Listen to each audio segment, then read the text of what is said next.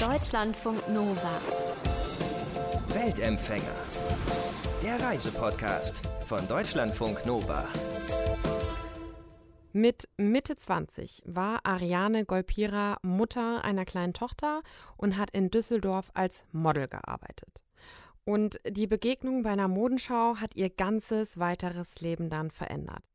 Bei dieser Modenschau hat sie vor mehr als 30 Jahren Michael kennengelernt. Und Michael, der hat damals schon die meiste Zeit des Jahres im peruanischen Urwald gelebt und danach Gold gesucht.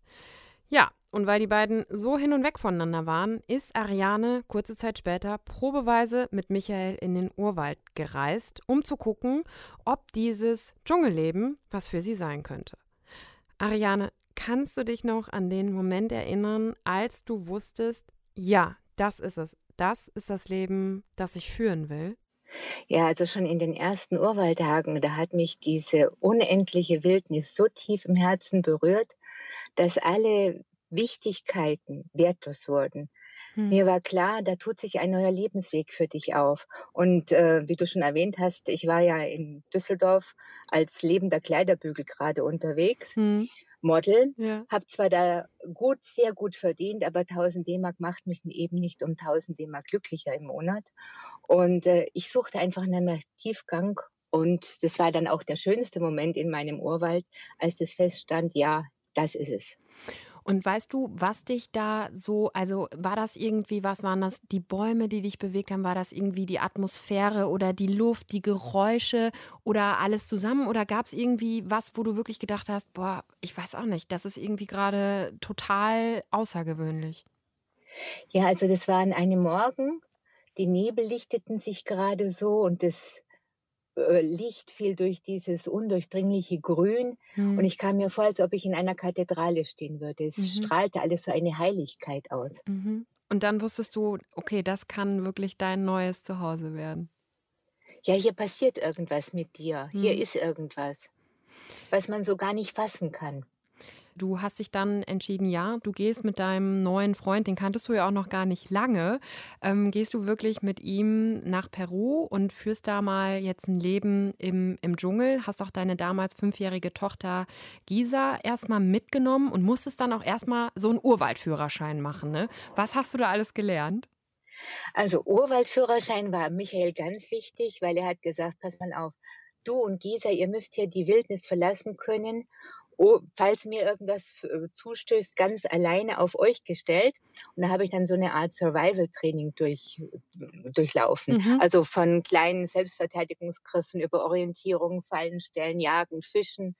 Ach, Feuer machen bei Regen, all solche Sachen, damit wir eben lebend und äh, nicht unterernährt den Wald verlassen konnten. Aber wie geht man, also das sind ja, da lauern ja unglaublich viele potenzielle Gefahren. Ne? Also es gibt irgendwie wilde Tiere, es gibt Schlangen. Wenn man sich irgendwie mitten im Urwald verletzt, kriegt man, kann man nicht einfach kurz den Krankenwagen rufen und der kommt dann. Hat dir das überhaupt keine Angst gemacht? Doch schon. Aber ich muss, pass auf, stell dir doch einfach mal vor, wir setzen einen Urwaldbewohner hinter das Lenkrad eines Mercedes und jagen ihn mit 200 Stundenkilometer über die Autobahn. Ja, würde ich nicht würde machen. Nicht, ja, das würde nicht funktionieren. Und ich wollte ja dort leben, also ich musste laufen lernen und ich war da ähm, bereit dazu, mir einfach neue Verhaltensmuster anzueignen. Also komplett neu alles zu überdenken. Wobei man ja sagen muss, ähm, du schreibst auch in deinem Buch, du hast mit deiner Tochter ein Buch über ja, euer Leben im, im Dschungel auch geschrieben. Kein Start in den Tag ohne Mascara auf den Wimpern und Kajalstrich in Rauchblau auf Ober- und Unterlid. also geschminkt ja, hast du dich jeden Tag, ne? ja, Frau bleibt halt doch Frau, auch in tiefster Wildnis. Aber seit ich 14 bin, äh, ziehe ich mir eben dieses Augenmicken ab. Und äh, für mich gehört es einfach zum Gepflegtsein dazu, wie Haare kämmen und Zähne putzen. Hm. Und wie viele Kajalstifte hast du dann mitgenommen immer auf so eine Reise? Ordentlich viele, weil du musst ja bedenken, wir sind in den Tropen, da schmelzen die ja gerade so weg. Ja, ich wollte gerade sagen, das hält, da reicht ja einer nicht, dann, wenn du mehrere Monate da bist und jeden Tag nee, schmeckst. Ja. und gekühlt werden sie im Fluss. Ah, die Kajalstifte kühlst du im Fluss, ja? Ja, Plastiktüte, Kajalstift rein, zugeknotet und ab in den Fluss damit. So, Schminktipps für den Urwald auf jeden Fall auch. Aber ich meine, also mal abgesehen vom, vom Schminken, dieser Urwaldführerschein, das war, es ging da ja wirklich ums Überleben. Du musstest auch Tiere töten können, Tiere ausnehmen können. Ich glaube, das erste Tier, was du ausgenommen hast, war eine richtig, richtig fette Anaconda, ne? Ja, und zwar die Anaconda hatte sich verfangen im Stellnetz. Wir wollten eigentlich Fische haben Mhm. Und äh, die war natürlich dann auf diese Fische aus, hat sich im Stellnetz verfangen. Anaconda braucht Sauerstoff, den bekam sie nicht mehr, war frisch tot und es wird alles verwertet im Urwald. Und es ist natürlich toll, wenn da hier so viel Protein auf einmal zur Verfügung steht. Und äh, ja, und Learning by Doing, dann haben wir der Schlange die Haut abgezogen, sie ausgenommen. Die Innereien sahen auch gut aus. Also hier, man kann es essen. Es gibt hier keine Parasiten und so Mhm. weiter. Alle Organe noch Dann- vorhanden. ja, dann etwas länger gekocht, weil es ist ja reines Muskelfleisch, so weiß wie Hühnerfleisch und äh, schmeckt auch so ein bisschen fischig, weil Mhm. sie sich ja von Fisch ernährt. Naja, und dann hast du äh, mit ein bisschen Knoblauch und das mitgebrachte Olivenöl tut dann noch sein Übriges ein schmackhaftes Essen. Ist es lecker, ja? So eine gebratene Anaconda? Oder gekocht? ja, gekocht und dann gebraten, super lecker. Was Aber noch besser schmeckt Gürteltier. Mm, kann ich nur empfehlen. Gürteltier, ja? Wonach schmeckt, womit kann man Gürteltier vergleichen? Also ist es eher Ah. so Schwein, eher Rind oder was ganz anderes? Ja, was ganz anderes. Also das ist immer so, ja, wie willst du das so? Ja, einfach ein wunderschönes Muskelfleisch, eher so mehr in den Wildbereich, so Reh mehr, würde ich sagen. Und die Vom, von der Gürteltiere, Konsistenz her. jagt man die dann, also jagst du da mit, keine Ahnung, Pfeil und Bogen, stellst du Fallen auf oder wie jagt man die? Also ich muss da ganz ehrlich sagen, es war auch eine meiner Pflichten im, im Camp, das Jagen. Mhm. Und äh, meine Mutter hat mir das Schießen beigebracht, da war ich 14. Hm. Und mit den heutigen Präzisionsgewehren ist es ja keine Kunst zu schießen. Also wenn du weißt, wo, wie, Okay. dann geht es relativ. Und ich jage sehr, sehr ungern. Ich ziele nicht auf ein Tier gerne. Mhm. Aber was ich gerne mache, ist Fischen. Also da ist ein Zweikampf äh, zwischen Fisch und Mensch, weil wenn du nicht richtig anschlägst, dann ist der Köder weg und du Mhm. kannst von vorne beginnen. Bei der Jagd, klar, ich musste Fallen stellen lernen. Ich musste, es geht ja darum, dass wir zusätzliches Protein haben. Wir brauchen ja ganz, ganz viel Kalorien im Urwald, weil wir wahnsinnig viel verbrennen. Hier Ja. braucht man vielleicht zwei bis zweieinhalbtausend Kalorien. Im Urwald zwischen vier und sechstausend Kalorien müssen am Tag da rein. Krass, weil man auch unglaublich viel schwitzt wahrscheinlich, ne? Ja, man schwitzt sehr viel und die Arbeit ist auch wirklich Ja. anstrengend. Ja. Du hast in den letzten 30 Jahren so gut wie jedes Jahr eine Expedition gemacht. Ähm, ihr seid ja Goldgräber, du und dein Freund Michael. Am Anfang wart ihr viel in Peru unterwegs und dann vor allem in Papua-Neuguinea. Und ihr finanziert ja mit der Goldsuche euer Leben im Dschungel. Wie bereitet man sich auf so eine Expedition, die ja mehrere Monate dauert, vor? Also da muss ich voranschicken, jeder Expedition geht eine Exploration, eine Probennahme voran. Mhm. Für Damit- diese mhm. Probennahme sind wir oft wochenlang zu Fuß. Also das heißt, wir ziehen wie zu Klondike-Zeiten mit Spitzhacke und Schaufel und Waschpfanne los. Und erst wenn wir in etwa hochrechnen können, dass die gefundene äh, Gold- Goldkonzentration, Entschuldigung, Kosten und Gewinn abdeckt, ja, dann besprechen wir mit den dort ansässigen Menschen, ob die überhaupt wollen, dass wir kommen und dann organisieren wir eine Expedition.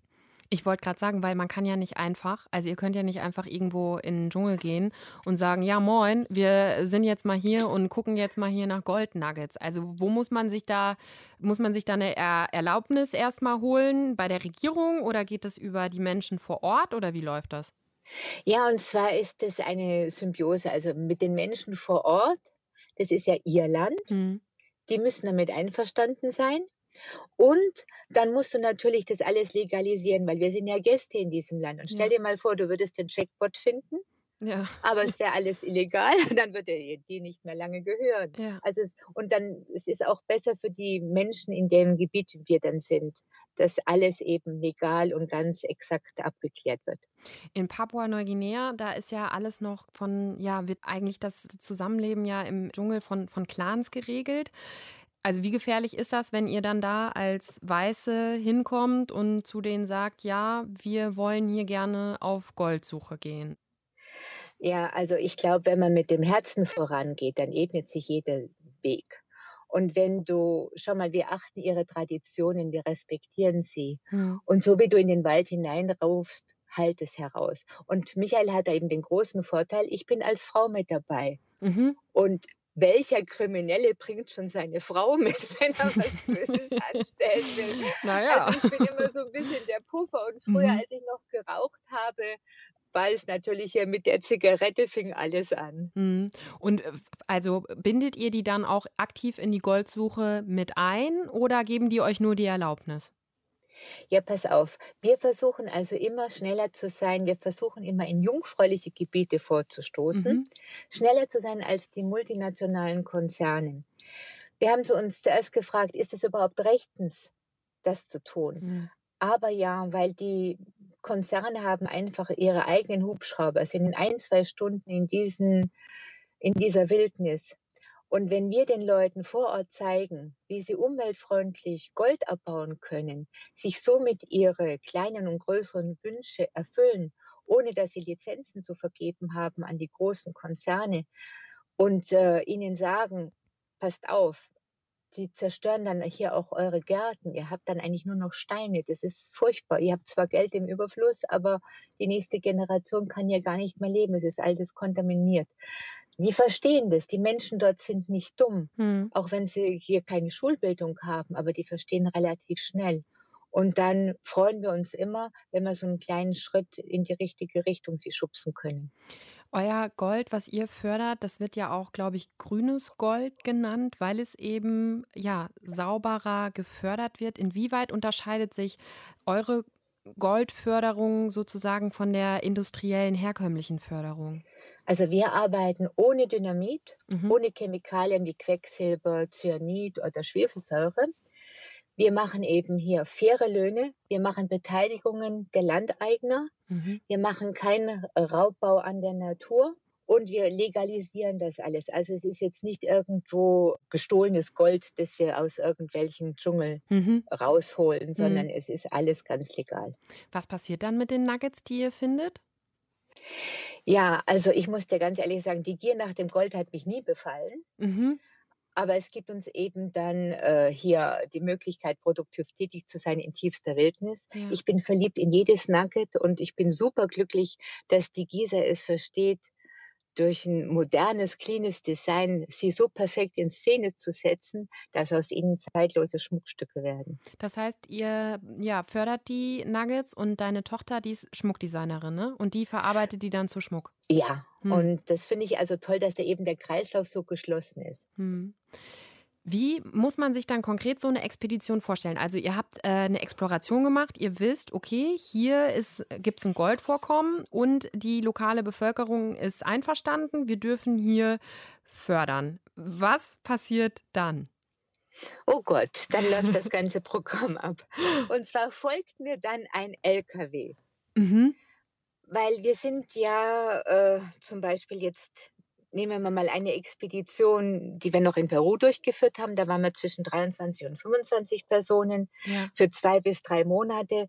Da musst du schon richtig einkaufen. Und zwar 1,2 Tonnen Reis, 360 Eier, 40 lebende Hühner, drei lebende Schweine, 200 Kilo Mehl, Und das bringt ihr dann 450 Kilo Zucker. Ja, und, und das, müssen bringt ihr alles in den Dschungel. Das bringen wir alles mit einem äh, MIL 171 oder einem Mi 8. Das sind diese großen Hubschrauber, die so drei Tonnen laden können. Bringen wir das dann alles rein in den Wald. Und da muss das dann auch ganz schnell gesichert werden, diese Schätze, weil Sonne, Regen, es kann uns ja das alles wegnehmen. Und dann fliegt ihr in so einem, keine Ahnung, Hubschrauber, so einer Maschine mit 40 lebenden Hühnern oder wie? Ja, es ist also immer wieder spannend. Es sind dann auch mehrere Flüge, weil wir haben ungefähr so zwischen 12 und 16 Tonnen Ausrüstung dabei. Boah, das ist ja unfassbar viel, ne? Also äh, klar, wenn ihr viele Menschen seid, aber das ist ja schon eine ordentliche Ladung. Ja, und du darfst nichts vergessen, weil du kannst dann mal schnell zum Supermarkt gehen. Den gibt's da nicht. Habt ihr mal was richtig Wichtiges vergessen oder was, was für dich wichtig war, vergessen? Also in der ersten Expedition, wo die Gisa auch noch mit dabei war und andere Kinder, da habe ich nicht genug Süßigkeiten eingekauft gehabt Oh. und auch mit dem Zucker. Also ich Mhm. war da noch nicht so firm drin. Mhm. Und da war das natürlich, dann haben wir selber versucht, Karamell herzustellen und Bonbons zu machen. Hm. Aber es waren dann eben Kostbarkeiten. Da durfte jeder einmal lutschen und das wurde dann für den nächsten Tag aufgehoben. Und Michael kam dann auf die Idee, äh, wir hatten ja noch Zuckerrohr Mhm. und dann gab es eben den Urwaldlutscher Zuckerrohr als Ersatz. Und wie wohnt ihr dann vor Ort? Also baut ihr euch dann immer irgendwie ein Camp oder wie muss man sich das vorstellen? Ja, also wir errichten sofort provisorische Dächer aus Plastikplanen, Mhm. eben um uns zu schützen gegen die Naturgewalten. Bis so ein Camp steht, dauert zwischen sieben und zehn Tagen. Hm. Und darunter ist eben dann die Küche, das Männer- und Lagerhaus, ja unser Zelt, die Tierstelle, Toiletten, Abfallloch, Benzin. Also es ist riesig groß und so hat alles dann seinen Platz. Ja. Du bist in Papua-Neuguinea, da wart ihr ja dann, nachdem ihr in Peru ganz viele Jahre wart, wart ihr vor allem in Papua-Neuguinea unterwegs. Und da bist du ja auch zu so einer Art Wunderheilerin geworden, ne? Kann man sagen. Ja, das ist, äh, wir nehmen 30 bis 50 Kilo Medizin mit in den Urwald und wir Krass. sind, haben oft die einzigsten, die meilenweit Medizin haben. Du musst dann Mut zur Selbsthilfe aufbringen, um die Menschen dann da auch ein bisschen vor ihren Krankheiten zu schützen. Und es spricht sich natürlich ganz schnell rum, dass da so eine Weiße ist, die Mhm. da Medizin hat und Pflaster und sowas. Und wo es kein Fernsehen gibt und kein anderes Entertainment, da läuft man schon mal einen Tag, um sich das anzugucken, weil die haben ja Zeit. Also, und meine Sprechstunde ist immer gut besucht. Allerdings, was ich festgestellt habe, ist, ich muss immer einen kleinen Obolus verlangen für meine Medizin, dann hilft das Ganze nochmal Ah, so gut. ich verstehe. Das ist sehr trick. Warum fühlst du dich im, im Urwald so wohl? Was glaubst du, ist es? Ja, was? Vielleicht die Perfektion der Natur, weißt du? Diese Symbiosen, diese verschiedensten, in sich geschlossenen Systeme, so. Die Natur hat so ihre eigenen harten Regeln und manchmal sind wir auch zu klein, um sie sofort zu begreifen. Aber dieses Ineinandergreifen, dieses, Hm. ja, ich muss da gar nichts hinterfragen. Es ist einfach nur schön. Hm. Hast du, wenn du, ich meine, ihr seid mehrere Monate ja dann im Jahr unterwegs und dann bist du aber ja auch zwischendurch immer wieder auch in Deutschland, auch weil deine Tochter ja dann hinterher in Deutschland zur Schule gegangen ist und bei ihrem Vater gelebt hat. Wie schwer fällt dir das dann wieder hier zu sein? Vermisst du dann den Dschungel extrem? Also wenn ich im Dschungel bin, vermisse ich meine Liebsten. Hm. Und wenn ich meine Liebsten habe, dann vermisse ich meinen Hm. Dschungel. Und es ist schon so, die, nach den ersten Urwaldjahren musste ich mich schon unwahrscheinlich anstrengen, hier den Anschluss nicht zu verlieren. Hm. Weil da gab es neue Fahrkartenautomaten, Automodelle, Termine, die man nur noch online vereinbaren konnte. Und die hier daheim gebliebenen drauf angesprochen, die haben es oftmals gar nicht registriert. Es ist also schon, aber ich versuche immer im Jetzt und Hier zu leben, immer in der Gegenwart. Und äh, aber nach einer gewissen Zeit zieht es mich schon wieder zurück in meine schiefe, windgezimmerte Küche im Urwald. Was hast du im Urwald in den letzten 30 Jahren über dich gelernt? Ja, über mich gelernt. Gut, ich weiß jetzt nicht, wie die Entwicklung mit mir gegangen wäre, wenn ich nicht im Ja. Urwald gelebt hätte. Allerdings, ich, vielleicht so. Da spielt es keine Rolle, wie viel Geld ich habe oder welche Kleidung ich trage. Es zählt da wirklich nur Können, Einfügen, Taten, Charakter. Worte zählen da nicht. Hm. Und äh, was ich auch gelernt habe, ist, mit Zeit ganz anders umzugehen. Also es kommt nicht auf die Quantität, sondern auf die Qualität der Zeit an. Und auch, dass man sich nie sagen muss, ja, hätte ich mal, sondern nimm immer die Gelegenheit beim Schopf, die sich gerade bietet. Hm. Hast du, ich meine, du hast jetzt ganz viele Expeditionen habt ihr gemacht. Ihr habt äh, ja viel Gold gesucht, viel Gold gefunden. Wollt ihr es immer weitermachen oder wie sind jetzt eure Pläne? Ihr lebt ja aktuell, lebt ihr, glaube ich, in einem kleinen Dorf in Portugal, ne? Ja, in einem einsamen Tal, bewaldeten Tal, da ist die Natur noch intakt. Mhm. Und ja, da lebe ich natürlich dann auch wieder auf und da lebe ich gerne. Und weißt du, was der Gag ist? Zehn Minuten von meiner Haustüre entfernt habe ich einen goldführenden Fluss und wenn es mich überkommt, dann kann ich nach Goldführern suchen. und wann habt, habt ihr eine neue Expedition geplant oder ist jetzt alles, also mein, ich meine, wegen Corona ist wahrscheinlich sowieso jetzt alles irgendwie durcheinander, aber wollt ihr noch mal eine machen, wenn es geht?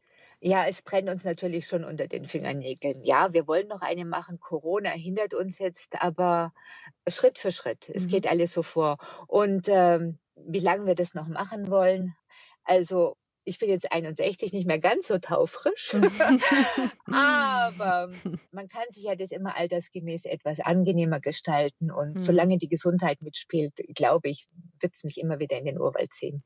Hast du eigentlich irgendeinen Nugget äh, selber behalten auch oder hast du alle weggegeben? Ja, also da, mein größter Fund, mhm. den habe ich verkauft. Wie groß war der? Und, äh, über 46 Gramm.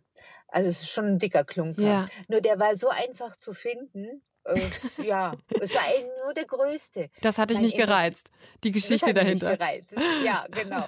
Aber mein emotionalster Fund, das war mein erster Fund, das waren nur kleine Flitterchen, die passen in eine Parfumprobeflasche. Mhm. Und die liegen im Safe. Und wenn das weg wäre, ja. das wäre ganz, ganz traurig für mich. Ja. Sagt Goldgräberin Ariane Golpira. Und über ihr ziemlich bewegtes Leben hat sie zusammen mit ihrer Tochter Gesa ein Buch geschrieben. Dschungelleben, wie ich der Zivilisation den Rücken kehrte und mit meiner Tochter in den Urwald zog, heißt der Titel. Und da kann man ihre ganze Geschichte nachlesen und vor allem auch den Blick ihrer Tochter, die ja nur am Anfang mit Ariane im Dschungel war und dann bei ihrem Vater in Deutschland groß geworden ist. Mail at deutschlandfunknova.de, da könnt ihr uns schreiben oder auch eine Message über Instagram, at dlfnova heißen wir da wenn ihr ganz grundsätzlich mal mit uns in Kontakt treten wollt, aber vor allem natürlich auch, wenn ihr selbst eine spannende Reisegeschichte zu erzählen habt.